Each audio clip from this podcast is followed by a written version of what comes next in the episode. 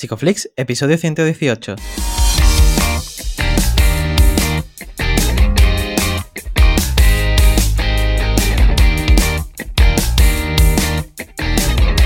Bienvenidos a Psicoflix, un espacio de psicólogos para psicólogos, un podcast donde entre todos buscamos ser cada vez mejores profesionales de la psicología.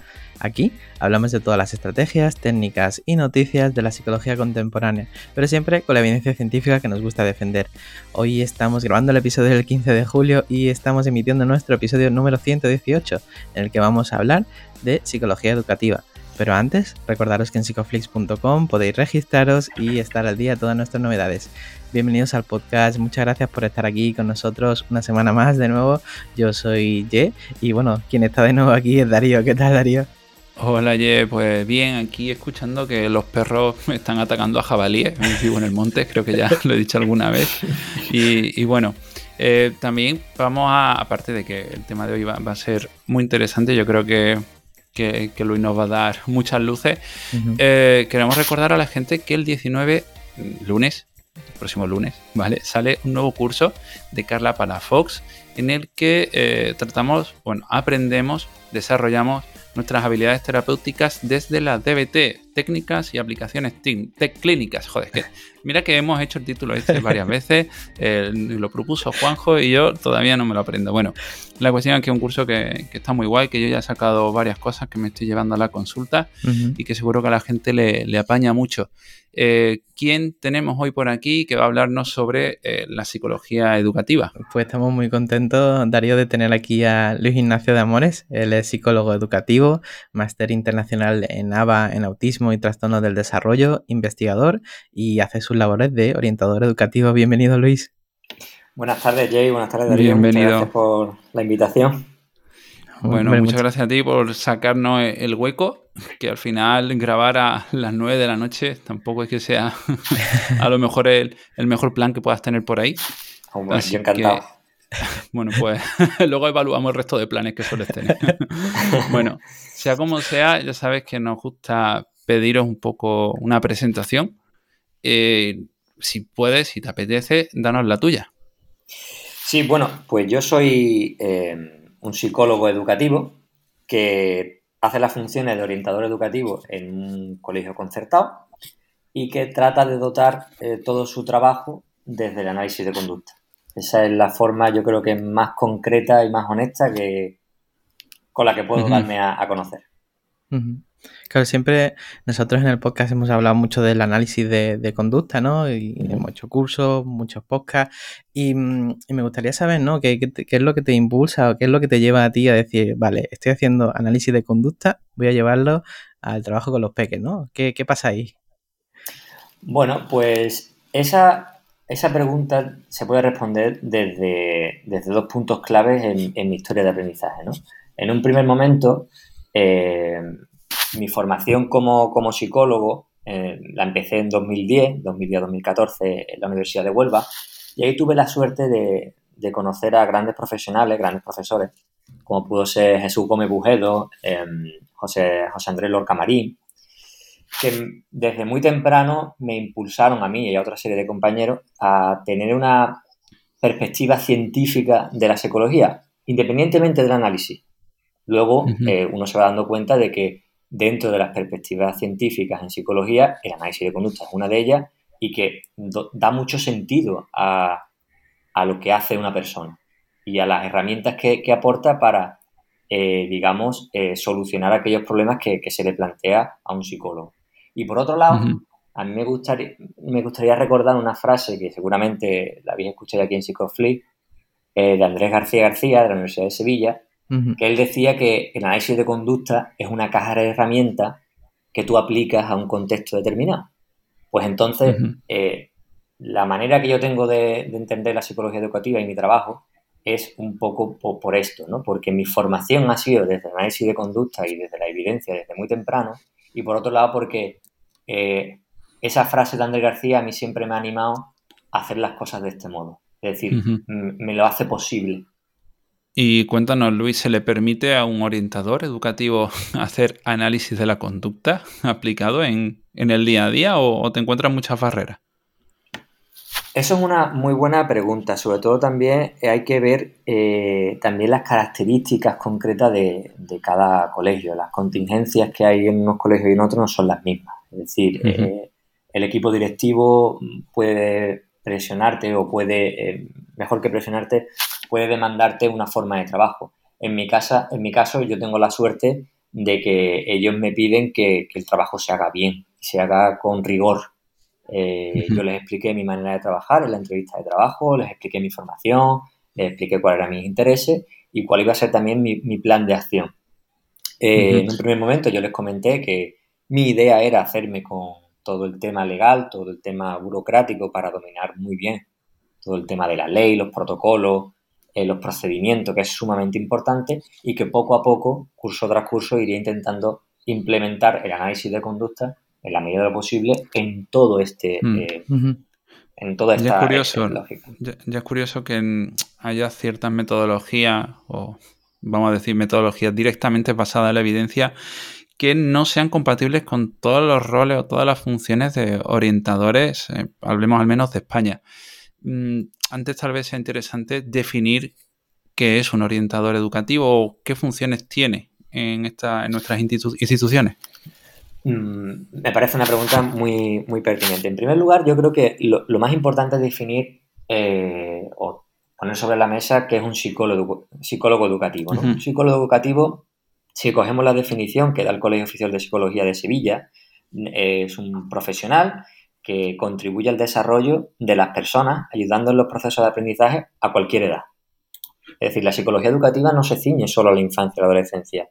Es una manera de trabajar para cualquier edad. ¿De acuerdo? Dentro de esa, definición que nos da el, el COPAO hay una serie de, ámbitos, ¿de acuerdo? Como puede ser el asesoramiento familiar, la atención infantil temprana, asesoramiento a centros educativos y equipo docente y el punto más importante, bajo mi punto de vista, es la atención a necesidades específicas de apoyo educativo. Eso es la piedra angular de los orientadores. ¿Y por qué es la piedra angular de los orientadores? Y aquí voy a enlazar con, las figuras o los roles que hay en orientación. Porque eh, los orientadores, sobre todo en la pública, de acuerdo, se organizan de dos formas. Están los orientadores de zona o los equipos de orientación de zona, que son equipos multidisciplinares que tratan de dar respuesta a este tipo de necesidades. Eh, están formados por especialistas en altas capacidades, especialistas en, en trastorno del comportamiento, en trastorno del desarrollo, etcétera, etcétera, etcétera. Luego tenemos la figura del orientador en secundaria, que es la que todo el mundo conoce y la que no todo el mundo guarda un grato eh, recuerdo. Alguna que otra encuesta por Twitter así lo ha puesto de, manifiesto. Y luego hay un tercer perfil, que es el mío, en el que, bueno, los centros concertados privados pueden formar su plantilla y, pueden contratar a psicólogos educativos para hacer las funciones de orientador educativo. Y yo me encuadro en ese grupo. Ahora, ahora ahondaremos en eso, pero me ha surgido una duda, ¿no? Mientras estabas comentando esto, em, a partir de secundaria no hay roles de psicólogo en el, sistema, ¿no? O en, instituto, en, perdón, en instituciones educativas superiores como la universidad, por ejemplo. Eh, yo no lo sé. Sé que ahí puede haber algún tipo de respuesta de orientación laboral. No sé si, no me acuerdo de mi facultad cómo era, si era el CADU, el Centro de Atención al Estudiante o algo así. No sé si dentro de esas partes de la universidad está esa función. Es muy buena pregunta porque creo que en la universidad es muy importante también que esté esta figura. Claro. Si no, bien como bajo, bajo el paraguas de orientador, eh, sí como una persona de referencia que esté en contacto con, toda la actualidad laboral, académica y, personal también, que luego si tenemos tiempo hablamos también de esta parte, eh, para que oriente a los futuros profesionales. Claro. Sí, y yo creo que incluso nosotros, ¿no? Como siendo psicólogos, cuando entramos a la carrera y cuando salimos, ¿no? Decimos, ostras, ¿qué ha pasado aquí? ¿no? Que eh, ha pasado unos cuantos años y no, no hemos visto las distintas opciones posibles. Por ejemplo, eh, como el hecho de ser psicólogo educativo, ¿no? Yo, por ejemplo, yo nunca lo, había escuchado durante la carrera y me gustaría saber, ¿no? ¿Qué, ¿Qué tipo de formación tiene que tener una persona para dedicarse tanto a la orientación como a la psicología educativa? Eh, perfecto. Yo voy a hablar de lo que sería mi perfil y de lo que para mí es el, la psicología educativa. La psicología educativa eh, ya hemos visto que no requiere una, una especialización, no, necesita de un máster habilitante como tal. Es la percepción que yo tengo. Si, me equivoco, pues que ya cuando salga el podcast no, no pasa nada. Em, pero en principio no, no, es, no, precisa de un, máster habilitante como puede ser el, la clínica, el, el, general sanitario, perdón. Eh, para el perfil de orientador en la pública sí, se necesita el MAES y luego aprobar la posición. Pero los psicólogos educativos, como bien hemos dicho, son aquellos que tienen una especialidad dentro de la psicología y que dan eh, respuesta a eso que hemos comentado antes. En mi visión de, de, lo que es ser psicólogo educativo, pues para mí eh, yo, dentro de lo que es la evidencia científica dentro de la psicología, la que mejor respuesta da a los problemas del educativo, de la necesidad educativa, es el análisis de conducta. Y mi visión particular de la psicología educativa eh, emana de una serie de citas que os he ido recopilando durante estos días porque me parece muy interesante plantearlo así. Y es el hecho de, de cómo empezar. Voy a hacer una serie de citas como si fuera un diálogo entre autores porque me parece muy, muy interesante cómo, cuál es esta línea ¿no? y dónde desemboca. En primer lugar, me gustaría hacer una, mención a Fred Keller, que es un conductista, analista de conducta, que sobre todo trabajó en, en, instrucción superior en la universidad, aplicando la, lógica de Skinner de enseñanza individualizada. Y él decía que eh, el estudiante siempre tiene razón. ¿no? Él puede estar enfermo, puede estar cansado, puede estar desmotivado, muy bien, pero hay una serie de, de contingencias, una serie de, problemas ahí que hay que abordar, que el alumno no es nunca el culpable, sino siempre tiene razón en la medida de que hay que darle una solución a su situación. Luego, eh, si sigue uno abordando el análisis de conducta, hay otros autores, como puede ser Billu, que te dice que nos mantenemos alejados eh, de las explicaciones mentalistas y solo nos acercamos a, lo psicológico desde los hechos empíricos. Entonces, esto ya nos va diciendo que hay que dar una respuesta educativa al alumno y hay que hacerlo de una manera. Y, eh, por último, ¿no? ya esto todo desemboca en los trabajos más actuales análisis de conducta, análisis de conducta verbal o análisis de conducta experimental o análisis de conducta aplicado.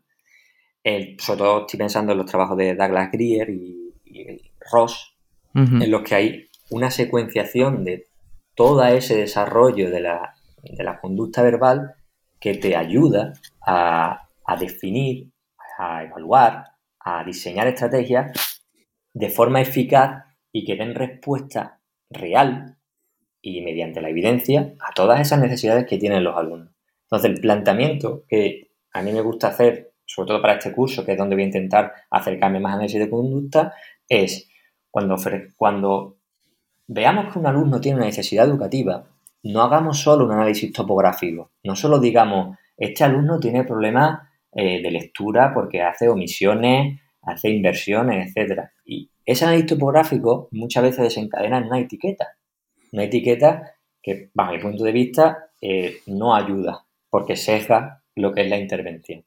Entonces, para luchar, luchar o para ofrecer una alternativa, la mejor manera es aprender mucho sobre desarrollo, mucho sobre conducta verbal y mucho sobre control de estímulo y otra serie de, herramientas que tenemos las entidades de conducta para poder ofrecer una respuesta educativa. Esto lo dice mucho Raúl de, de Wonder 2, que me encanta, eh, y es el hecho de eso, ¿no? de que tratemos de, de ver la labor del orientador no para evaluar, no para determinar necesidades educativas, sino como una labor para ofrecer respuestas educativas. Luis, estaba, estaba yo pensando porque, claro, yo vivo en el cajón del análisis de la conducta y en realidad a mí consta que, tengo que estar muy sesgado, pero imagino que tienen que haber, pues, no sé, otros marcos de referencia, eh, incluso puede que haya pseudo explicaciones pseudocientíficas a, bueno y que te hayas podido encontrar a profesionales desde maestros a incluso otros psicólogos quiero decir que al final incluso la facultad en la que estudies te está condicionando a, que te bases en un marco de, referencia. Entonces, ¿qué has visto tú por ahí? Es decir, claro, es que a mí se me está abriendo ahora mismo una puerta que no contemplaba, que es que a lo mejor hay otras personas mm, trabajando incluso con pseudoterapia en el colegio. bueno, con pseudoplanteamientos, pseudociencia. A mí no me gusta hablar de pseudociencia porque eh, para mí decir pseudociencia implica que tiene algo de ciencia. Entonces, a mí me gusta plantearlo como enfoques no científicos. Eh, dentro de la educación, por supuesto, hay enfoques no científicos. Eh, pero mm, muchas veces no es culpa del profesorado. El profesorado tiene unas herramientas y ellos aplican la ciencia dentro de su de su ámbito profesional, como puede ser la pedagogía o, el dar clases, que poco sé exactamente cuál es la designación correcta, yo ahí siempre les valoro mucho y siempre les, tengo dicho que yo no me meto en su trabajo y siempre eh, los respeto porque me parece muy difícil la labor que, realizan. Sí es cierto que me he encontrado con algunos informes de evaluación psicopedagógica en los que he visto conclusiones que no, no se sostienen. En este sentido, ¿Qué, quiero decir? Si tú haces, por ejemplo, un, pasas una serie de test para determinar si un alumno eh, tiene dificultad de aprendizaje y esas dificultades pudieran ser dislexia, la, la, respuesta educativa o el programa de intervención que tú propongas tiene que ir acorde a lo que has observado. Entonces tú no puedes hacer eh, no puedes hacer planteamientos que no tengan nada que ver. Me explico un alumno que tiene una serie de, problemas o una serie de dificultades de aprendizaje. Por ejemplo, tiene una lectura silábica, no discrimina correctamente algunas letras en mayúsculas y minúsculas, hace una serie de omisiones y tiene una, fluidez de, eh, digamos, de 30 palabras por cada 10 minutos, por ponerlo muy exagerado. Al final, tu programa de intervención, tu propuesta educativa, ¿vale? Eh, tiene que ir en, consonancia con lo que has observado. Pues vamos a aumentar mediante eh, múltiples ejemplares, eh, ensayo sin error, eh, la discriminación de esas letras, la, vamos a intentar aumentar la fluidez aportando una serie de ayudas específicas, etcétera, etcétera, etcétera. En función de lo que ese niño pues, tenga necesidad, nosotros hacemos un planteamiento. ¿Qué ocurre? Que cuando yo me encuentro a otros informes, veo que las recomendaciones son el uso de la tablet o de, o de elementos visuales alternativos a la, escritura. Eh, no corregir en rojo, eh, no corregir en voz alta. Entonces, como no tiene sentido. Después hay otros profesionales que también lo achacan a la lateralidad. A mí me hace mucha gracia lateralizada cruzada, ¿no? Que es tener el ojo dominante derecho y escribir con la izquierda, por ejemplo. A mí la sensación que me da son que buscan pseudo explicaciones para, eh, para problemas de, aprendizaje para los cuales no tienen capacidad de darle respuesta. Esa es mi visión. Qué bueno. Y esto ya lo he comentado algunas veces en Twitter, que hay que analizar también el comportamiento que tienen eh, los profesionales a la hora de trabajar. Y esto es una crítica que yo suelo hacer, eh, y lo siento mucho para los profesores y para algunos profesionales de la psicología educativa, y es que cuando tú determinas, cuando tú vas buscando determinar una necesidad educativa, eso es un reforzador muy potente porque te da la sensación de que has explicado algo y parece que el trabajo ya está hecho. Mi punto de vista, y eso es una contingencia inmediata, mi punto de vista es, vamos a ofrecer una respuesta educativa no vamos a ponerle etiqueta y vamos a intentar de, trabajar con las habilidades de este niño de manera objetiva para ver si mejora en las dificultades que tiene. Entonces ahí lo que va a controlar nuestra conducta no va a ser poner la etiqueta, sino el propio avance del niño. Y si no vemos avance, cambiaremos la, la, respuesta educativa. Si lo vemos, seguiremos ajustando para conseguir el objetivo. ¿Qué ocurre? Que esto es una contingencia demorada y esto implica un coste de respuesta superior al hacer un informe y decir, este niño tiene dislexia pasamos a lo siguiente.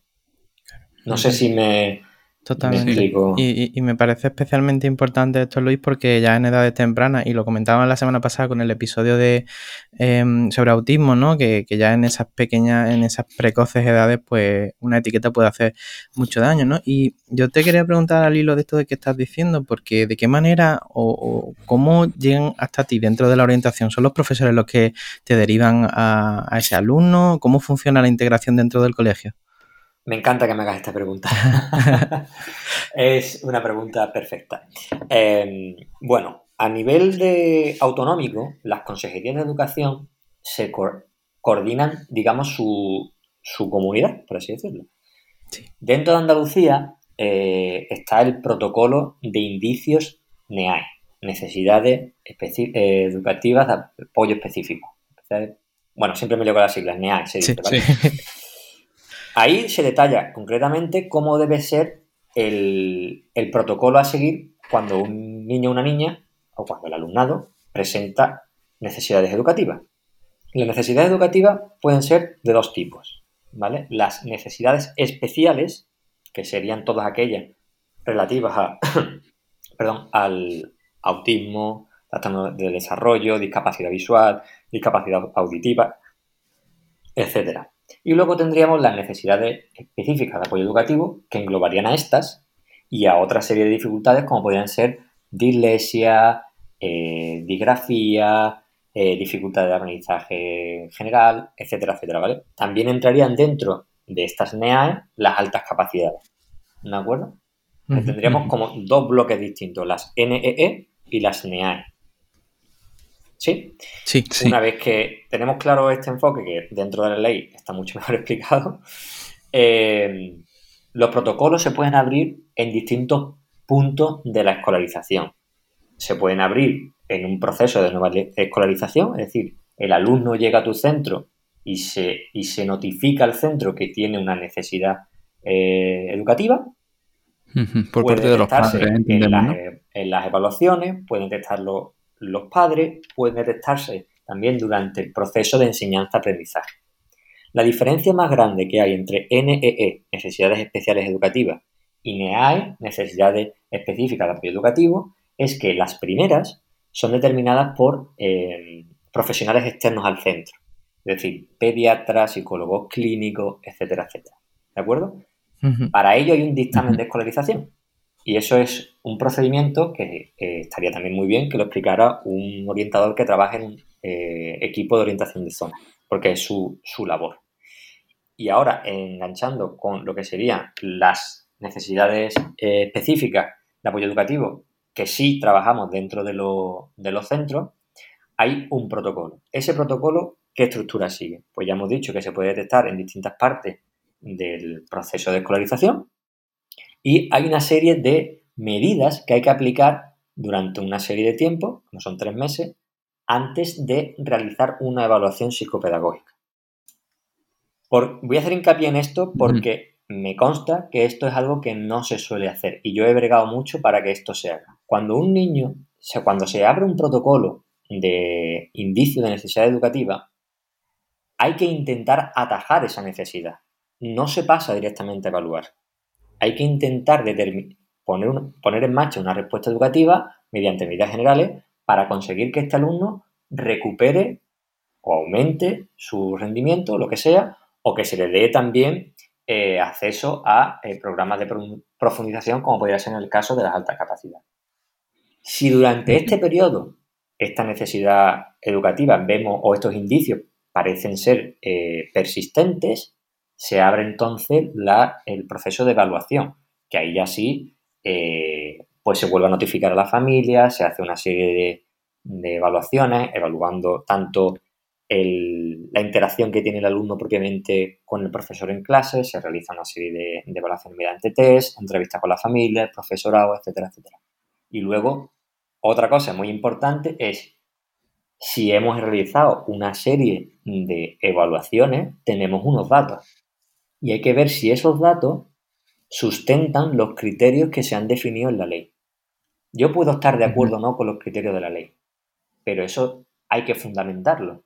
¿Por qué? Porque puede ser que todo el mundo, eh, a mí me hace mucha gracia cuando alguien dice, no, es que yo soy disléxico, confundo cosas. Eh, no, yo es que tengo discalculia, me confundo con... Para ser considerado o para determinar una necesidad educativa como la dislexia hay que cumplir una serie de criterios. Y esos criterios están en la ley. Tenía yo una pregunta, Luis. Eh, la detección de estas señales por parte de, los maestros, de los profesores y tal, eh, ¿es también un entrenamiento por tu parte? ¿Es algo que ellos tienen una formación externa? Cuéntame. Sí, eh, eso es una de las cosas que voy a intentar implementar desde el próximo curso. Douglas Greer y Ross, en su libro de análisis de conducta verbal, tienen un apartado que es la unidad de aprendizaje, en la que se analizan las interacciones entre el profesor y el alumnado, ¿no? Como es el primer antecedente del, profesor, eh, perdón, la respuesta del alumno es el primer antecedente del, profesor, el primer antecedente del, del profesor se convierte en la primera respuesta que puede dar el alumno, etcétera. Una interconexión ahí de, contingencias, ¿no? Y a mí lo que más me interesa es ver, eh, ayudar a los profesores a entender que la forma en la que presentan las unidades de aprendizaje es importante de cara a determinados alumnos. ¿Por qué? Porque aquí puede haber problemas de control de estímulo, puede haber problemas de que los ensayos o las actividades, mejor dicho, no se estén corrigiendo de una manera adecuada. Es decir, vamos a intentar analizar esas interacciones que hay en el aula desde una perspectiva más científica o de una perspectiva más descriptiva, por así decirlo, que no vamos a tomar datos como tal en un principio, sino vamos a intentar describir eh, cómo se produce esa interacción para ver si hay, por ejemplo, una competencia entre criterios de respuesta, como alguna que otra vez he comentado por Twitter, ¿no? Imagínate que tienes un, un saco con, con bolas y te dicen cuenta tres bolitas y vemos que hay ahí una competencia entre dos tipos de bolas porque al final el profesor creía que se veía la respuesta muy concreta, pero luego no es así. Entonces, intentar ofrecer estas herramientas a los profesores para que presenten mejores unidades de aprendizaje y para darle un poco eh, una respuesta educativa más adecuada al alumnado.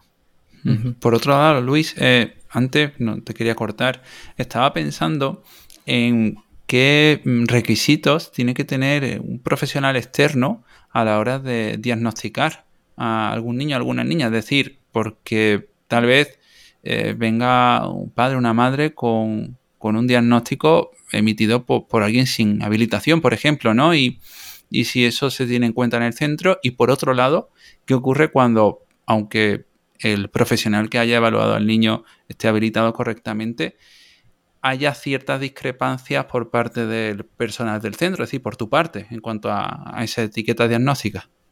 Eh, de acuerdo. A ver, en el primer momento mm, hay determinadas necesidades, eh, las necesidades especiales no la puede determinar cualquiera. Tiene que ser un profesional habilitado, sí o sí. Un pediatra, eh, no sé si los psicólogos clínicos tienen, le tienen que firmar los informes a, el pediatra, eso ya lo desconozco porque a mí me llegan ya los informes hechos. Y eh, todo lo que sea necesidades especiales está muy bien acotado, en mi opinión. ¿Por qué? Porque a mí me llega el informe externo del alumno y yo lo único que tengo que hacer es redactar toda esa información, poner la información que a mí se me pide como, orientación, como orientador y que está relacionada con el alumno en el centro y luego yo eso lo derivo al eh, equipo de zona que emite un dictamen. ¿De acuerdo? Que es como que lo oficializa. Está en una coordinación que en determinados centros privados tenemos con la pública. Hay determinadas controversias en algunos centros, pero bueno, eso ya queda, queda al margen. Entonces, cuando, por resumirlo, los informes externos tienen que venir firmados por una persona habilitada y legalmente eh, establecido. No es algo que se pueda, digamos, eh, falsear o forzar. Eso en cuanto a las necesidades especiales que recuerdo son todas las que tienen que ver con TDAH, trastorno del desarrollo, etcétera, etcétera. ¿Qué ocurre? En las necesidades eh, específicas de apoyo educativo, donde vemos las dificultades de aprendizaje, donde vemos eh, otra serie de, necesidades, sí se puede eh, forzar o se puede, las familias, sobre todo también muchas veces con altas capacidades, pueden traer un informe externo. En ese caso, nosotros si si vemos que se ha producido la detección de una necesidad educativa en, el contexto familiar y aportan un informe, nosotros volvemos a, en este caso yo, vuelvo a evaluar al, alumno para asegurarme de que efectivamente el alumno pues, pues tiene esta, necesidad, ¿no? También puede ocurrir al contrario, que el alumno, eh, estoy pensando en un caso que, que puede ser muy típico, que el alumno eh, tenga un dictamen o tenga una necesidad especial que se hizo en su día y pasa el tiempo, la respuesta educativa no funciona y desde el centro podemos pedir una revisión de, esa evaluación porque, por así decirlo, la necesidad diagnosticada, entre comillas, no, no parece que no... O sea, la respuesta educativa, de acuerdo con la necesidad que había, no nos parece adecuada. Entonces pedimos una revisión. Claro. Yo, yo te quería preguntar por esto, ¿no? Porque muchas veces eh, parece como que hay momentos, ¿no? De, bueno, a lo largo del tiempo donde hay cierta prominencia por ciertos diagnósticos, ¿no? Podemos hablar de TDAH o de cualquier otro. Em, no sé si, ¿cuáles son los motivos más de consultas más frecuentes que os llegan a vosotros? Principalmente los protocolos de indicios se abren por dificultades de aprendizaje. Normalmente son alumnos que tienen un repertorio de habilidades un poco por debajo de la media de clase y que la sensación que, que te dan los, profesores es como que se atascan, ¿no? Como que hay determinadas habilidades que no tienen y hay determinados ejercicios que no terminan de, realizar. Esta podría ser el porcentaje más alto, porque es lo que más me encontrado este año y algunas, en efecto, pues sí son dificultades que se observan que implican un, análisis muy minucioso porque las habilidades están bastante por debajo de lo que debería ser los requisitos que se piden en, ese momento del curso, pero que igualmente eh, responden a cuestiones objetivas y que se puede proponer una respuesta educativa que eh, maximice el aprendizaje. Y hay otras, otras dificultades de aprendizaje, como, se pueden, como pueden ser ya en etapas más altas en primaria, que eh, responden más a una, a una falta de técnicas de estudio que a una dificultad de aprendizaje. No sé si se entiende la, diferencia. En etapas, en etapas tempranas, como primer ciclo, primero, segundo, tercero de primaria, las dificultades sí son muy, muy de base. Por ejemplo, un alumno que no tiene fluidez lectora, tarda mucho en leer un texto de 200 eh, palabras, o que no tiene todavía fluidez para las tablas de multiplicar, o que no tiene la discriminación concreta eh, de las letras en diferentes fuentes, esas otras. Pero ya cuando avanza la escolarización sobre quinto, sexto, incluso primero de eso, hay una cuestión de que esas dificultades de aprendizaje, ese bajo rendimiento, no se debe a, que haya una dificultad de aprendizaje en cuanto a habilidades que no están fluidas, que también puede ser, sino que también hay que hacer un refuerzo, hay que hacer un hincapié para que los alumnos tengan herramientas, tengan habilidades para estudiar. Es una de las recomendaciones que hemos hecho este año con algunos alumnos para que entiendan que la, que la respuesta educativa pasa por ahí. No, en, no hay una, necesidad educativa, no hay algo que esté mal, sino que mal en el sentido de repertorio de habilidades, sino que hay una, una, o las habilidades que están, eh, digamos, más alteradas son las que tienen que ver con, alteradas o que están en déficit, o las que tienen que ver con las técnicas de estudio. Hmm. Y quería, lo estaba pensando que con, todo el COVID, las adaptaciones y demás, y no sé si en tu colegio sea, no sé qué modalidad se ha tenido, si semipresencial o no, eh, ¿cómo se puede detectar los problemas de aprendizaje o cualquier otra situación problemática eh, con esto de, la forma de la educación online? Eh, no sé, en tu caso, ¿cómo, ¿cómo, se ha dado?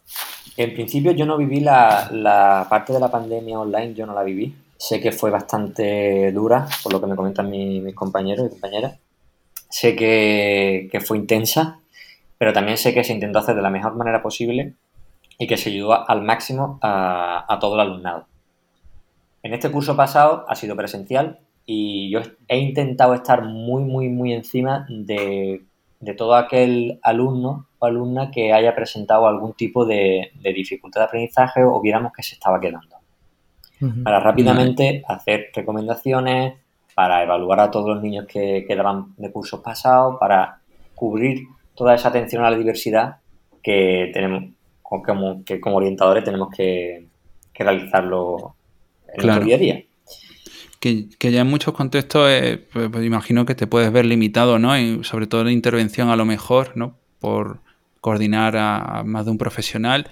Eh, con todo, todo el protocolo COVID en colegios, en las distancias, mascarilla, la atención, supongo que eso lo habrá complicado. Yo te quería preguntar cuáles son los principales problemas que, te estás viendo tú en tu trabajo, sobre todo en la parte de intervención. En la parte de intervención yo tengo un problema eh, me tengo que cuidar mucho y a mí mismo y a, los compañeros y, al alumnado porque yo soy una persona que está presente en todas las clases. Yo hmm. tengo la suerte de, que estoy en un colegio que es de una única línea y eso me permite estar muy cerca del alumnado. Yo muchas veces entro a, observar alumnos en clase que el profesor o la profesora me ha indicado que, pues, quiere que lo vea, ¿no? Como se suele decir, Luis, mírame a tal, porque algunas veces se quedan este tipo de ejercicios. Eso hace que, mi higiene y mi, medida de seguridad tengan que ser mucho más eh, exhaustivas. Pero sí tengo que reconocer que este año eh, los enanos ha sido increíble. Es decir, han respetado las medidas de seguridad hasta el último día, incluso con una calor eh, increíble. Han respetado el, incluso el silencio mientras tenían que, que, desayunar para no que esa, esas mm. gotitas ¿no? no se intercambiaran y francamente ha sido un curso que ellos eh, nos han enseñado mucho de lo que es el, seguimiento de reglas, ¿no? porque al final no hay una contingencia continua de respeta, ponte la mascarilla, sino que tienen que ser ellos mismos los que eh, tengan, digamos, automatizado todo ese tipo de, de autoinstrucciones o de reglas que es si voy al baño tengo que ir con mi mascarilla puesta, tengo que ir con mi gel, si voy a comer, me quito la mascarilla, estoy en silencio, me vuelvo a lavar las manos, en el recreo no me quito la mascarilla, etcétera. Hombre, las reglas verbales, ¿no? Son, son tan importantes para muchas cosas, ¿no? Pero también muchas veces esas reglas verbales cuando eh, nosotros somos adolescentes, ¿no? Y tenemos que elegir, por ejemplo, eh, una actividad laboral futura, elegir una carrera o, elegir algún tipo de itinerario formativo, em, nos afectan, ¿no? De alguna forma, ¿no? Y te quería preguntar cómo, desde el análisis de conducta, cómo podemos abordar, ¿no? Esta, esta orientación. Bueno, yo como eh, psicólogo educativo también estoy intentando abrir mi, gabinete de psicología educativa porque, sobre todo, para enfocarme en este, en este servicio que tú estás comentando. Porque veo que hay una, deficiencia notoria en cuanto al servicio como tal, ¿no? En cuanto a, al servicio, ya sea en la pública o en los privados, eh, desorientadores como incluso por profesionales eh, ajenos a, los centros. Y bueno, todo, todo viene porque eh, yo hice una encuesta hace, hace no mucho sobre orientación educativa en el que comentaba un poco de cómo fue tu contacto con tu orientador o tu orientadora y si te ayudó a, elegir bien tu futuro. Sí. Y desde entonces, pues vengo dándole vuelta un poco de, bueno, esta frase de Andrés García, ¿no? Si el análisis de conducta es una caja, una caja de herramientas, vamos a aplicarlo a esto también. Entonces, en primer momento, eh, me puse a investigar sobre ello, cómo lo definía la Junta de Andalucía, cómo se definen algunos manuales, y al final eh, había una serie de elementos en común, que es lo que me empezó a permitir a mí intentar acercar esta, labor de la orientación educativa, orientación personal, laboral y académica hacia el futuro, eh, desde el análisis de conducta. Entonces, los elementos más simples son eh, por un lado, que es una toma de decisiones, un comportamiento que implica decidir entre varias alternativas, que esa decisión es crítica porque se produce en momentos en los que si el alumno no tiene las habilidades concretas o no lo hace en base a una información objetiva, la decisión que tome, eh, digamos que va a repercutir mucho en su vida. Y eh, además contempla un montón de información. Y esto es eh, muy importante. No puede ser que la, orientación educativa solo se base en las notas que tiene el alumnado.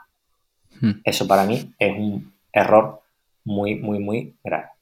Entonces, en este, en este primer planteamiento, yo lo que hago es, bueno, la toma de decisiones, ¿cómo se produce?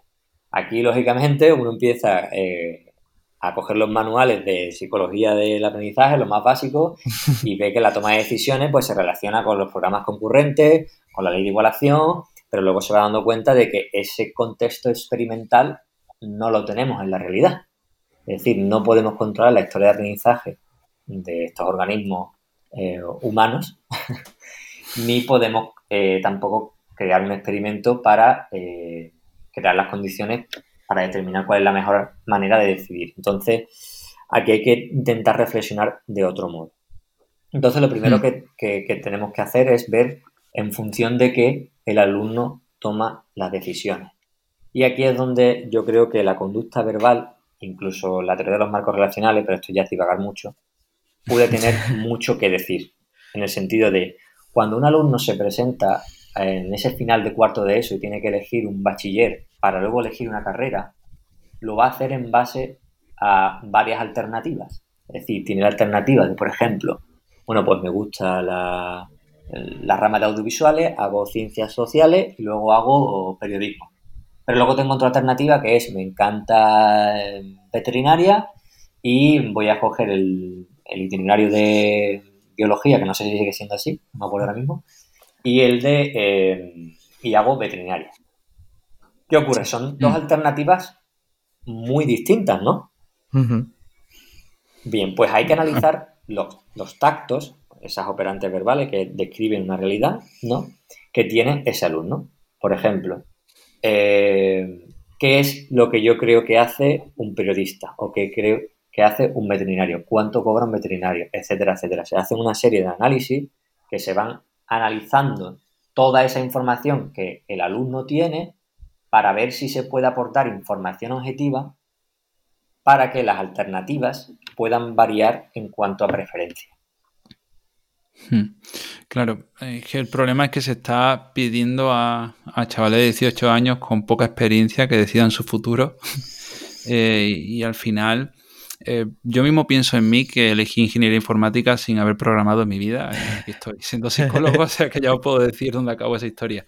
Mm, no sé, ya aquí te invito a una reflexión personal, ni siquiera te, te pido una opinión profesional.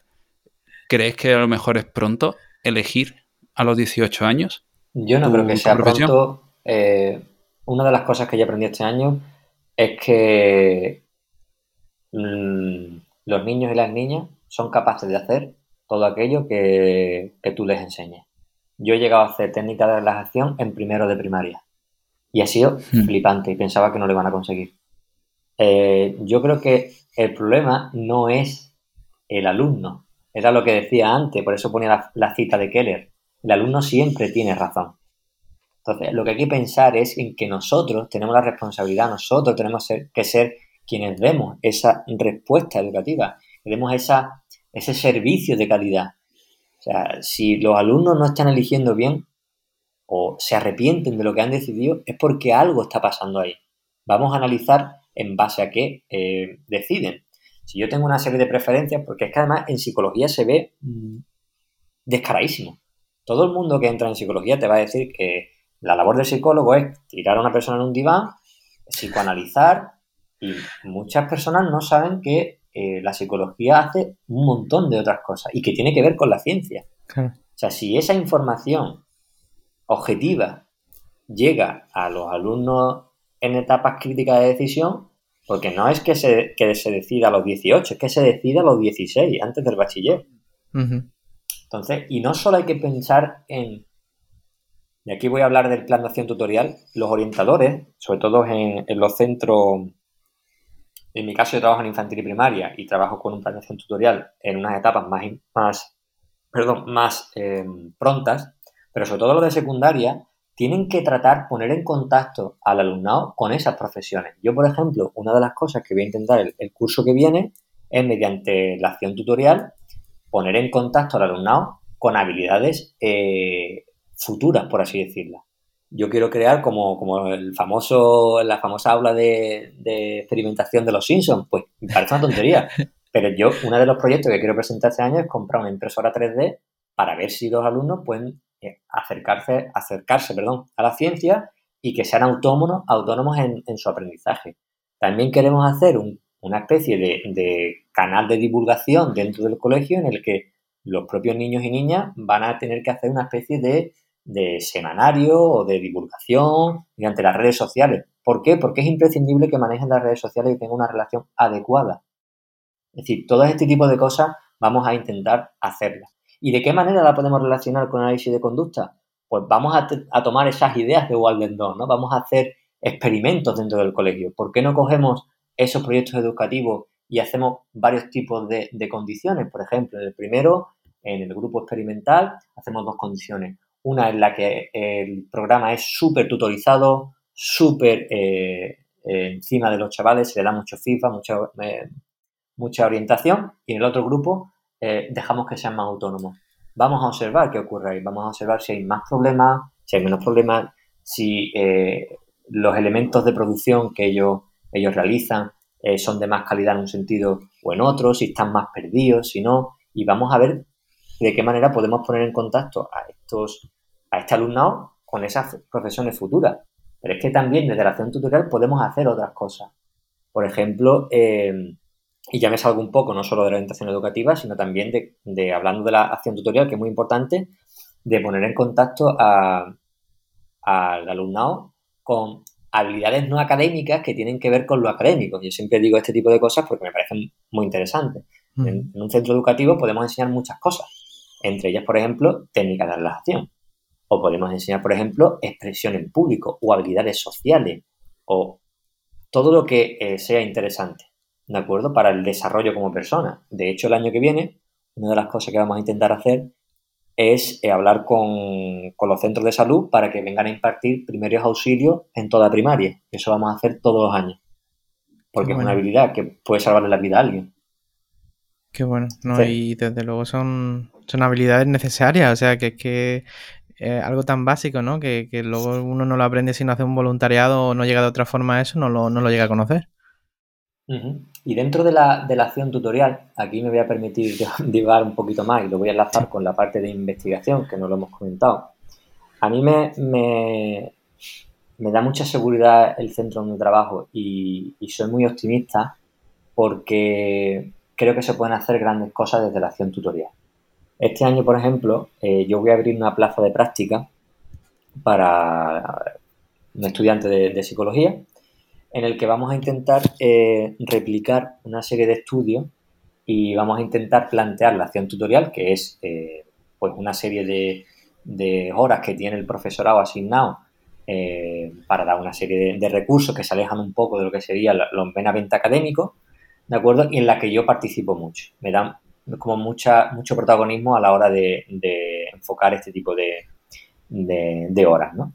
Y en principio lo que nosotros queremos hacer es, de la misma manera que os comentaba antes, con condiciones de control, experimental y demás, es enseñar, por ejemplo, cuál es el mejor procedimiento para enseñar izquierda y derecha en infantil de tres años.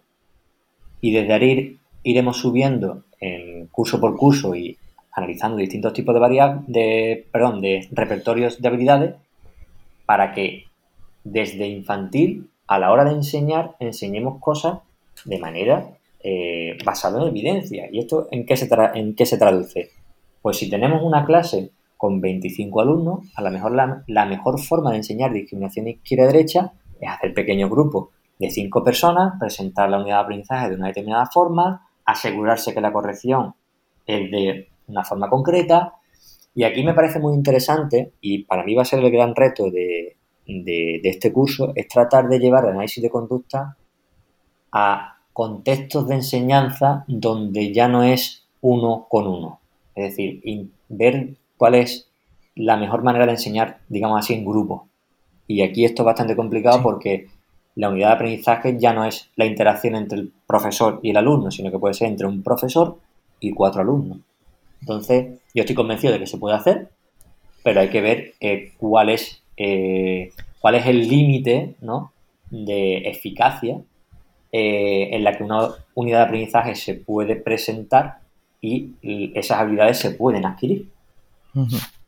Qué bueno, ¿no? Sin duda son todo un reto. Te invitaremos el año que viene también para que nos cuentes la evolución de, estos proyectos tan chulos que, que, estás llevando y que vas a llevar a cabo. Y Luis, ya estamos llegando al minuto final del programa. Me gustaría eh, que nos cuentes si eh, alguien te quisiera encontrar y saber más sobre el tema y leerte, ¿dónde te podrían encontrar? Bueno, pues donde más escribo así de, continuo sobre orientación educativa es en, es en Twitter eh, me podéis encontrar ahí como Mr. Lidak, que es una es un apodo que tengo desde hace muchos años y que me niego a quitarme. Eh, por ahí me podéis encontrar, soy, soy Luis, ya lo, sabéis. También en, Instagram, en Pupa Gabinete, es el gabinete que estoy, bueno, abrí en, a final de curso, hice una especie de piloto, ha ido bastante bien. Y ahora en septiembre, pues la idea es ya pues hacer una campaña un poco más abierta hacia hacia todos estos clientes que, necesiten los servicios y, compaginarlo con, mi labor eh, como orientador. En esos dos sitios me podéis encontrar. Qué bueno, los pondremos en la web para que te puedan localizar. Y Luis, muchas gracias por este rato. A vosotros, Muchas gracias, Luis. me he sentido súper cómodo.